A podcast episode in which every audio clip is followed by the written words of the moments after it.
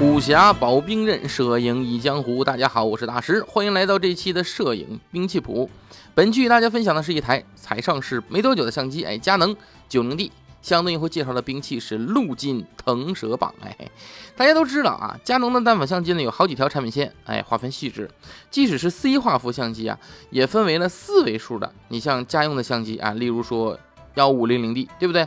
三位数的有入门级别的啊，七五零 D，例如哈七五零 D。二位数的准专业级别的，例如说八零 D，哎，一位数的专业级别，例如说七 D 啊。全画幅它也有这几种划分啊，你像六五一等等，对吧？这种划分你知道人应该都知道哈。那么相对于全画幅的系列呢，C 画幅基本就是作为人生第一台相机来选择的啊。但是呢，有很多优秀的相机啊，甚至作为专业摄影师干活用的相机，那比比皆是。例如说传说中的六零 D，哎，不知道大家知不知道六零那个梗啊？还有七零 D，哎，以及一代神机八零 D 啊。那么如今八零 D 的后续机型九零 D 正式发布，蜂鸟网作为首发，当然是提前就拿到了机器呢。我呢也把玩了一阵这个九零 D，甚至专门录制了九零 D 的专题课程啊。经过这么长时间的把玩呢，我发现九零 D 啊对比前几代有个很不错的变化啊。咱们今天就可以聊一聊，哎，什么变化呢？我认为这个不错的改进点啊，简单来说就是它的实时取景系统。那么九零 D 的实时取景时呢，是全像素双核对焦的，对吧？那是快、准、稳。啊，虽然实时取景的优秀，在当年的五 D 四上就表现不错了，是吧？那么今年为什么这九零 D 我要专门说一次呢？因为这次的九零 D 啊，给了我一种在用两台相机的感觉啊。首先先说啊，就是实时取景器下默认设置或者菜单设置与取景器取景器下那是不同的。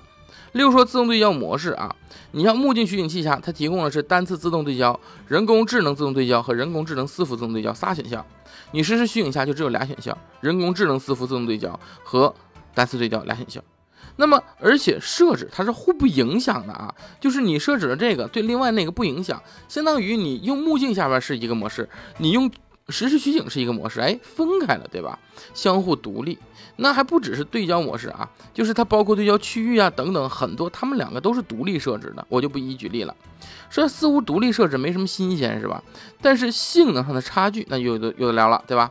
九零 D 在目镜取景器下有四十五个全十字对焦点，但在实时取景下有五千四百八十一个可用自动对焦点。包括在快门速度方面，目镜取景器下快门最快速度是八千分之一秒啊，这很正常，对不对？那么到了实时取景器下，可以到一万六千分之一秒，甚至最高连拍速度，九零 D 在目镜取景器下是十秒每张。啊，十张每秒，十张每张就那完蛋了啊！十张每秒啊，那么在实时取景器下呢，那么每秒能达到十一张之多，看起来很神奇是吧？但是我们究其原因呢，其实很简单。你像对焦方面呢，完全就是机械对焦系统与 CMOS 相位对焦系统啊混合对焦的这种区别，对吧？那么快门速度与连拍方面呢，其实就是机械快门组件与电子快门的区别。但是从这点就能看出来，九零 D 是一台可以作为机械结构的单反操作，又能作为纯电子无反操作的相机。特别是在实时取景下，还提供了峰值对焦。单反相机在手动对焦上的弱势，在九零 D 这台相机上基本没有了。那么，这就是我把它比喻成哎陆金腾蛇棒的原因啊。陆金腾蛇棒出自武侠小说《铜陵传》啊。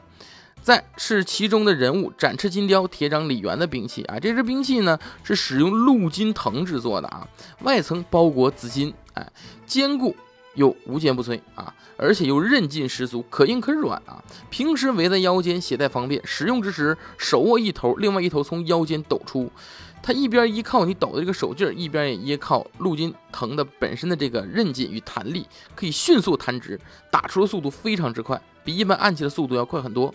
让人防不胜防。你想想，你在前面跑，叭一拍腰间，抖出一东西，这东西嘣就绷直了，直接打后边人太阳穴。你说是不是防不胜防？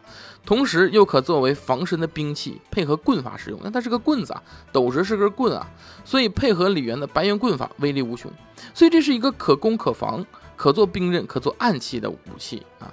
那九零 D 也是一样，在恶劣的环境下呢，你可以使用它的这个目镜拍摄，对不对？那就是优秀的单反对焦系统。几乎能满足多种的拍摄环境，而在日常使用时呢，你又可以使用它的实时取景，把它当一个无反使用，对不对？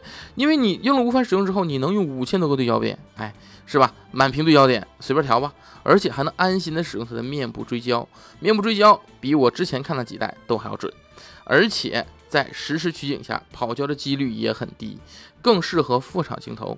所以呢，综合来看来，这是一台集单反、无反优点为一身的相机，是大家入门入坑的好选择啊！好，那么本期的摄影兵器谱呢就到这里了。你还想了解什么镜头啊，或者是什么呃兵器，或者是什么相机呢？欢迎大家留言告诉我。好，本期就到这里，咱们下期见。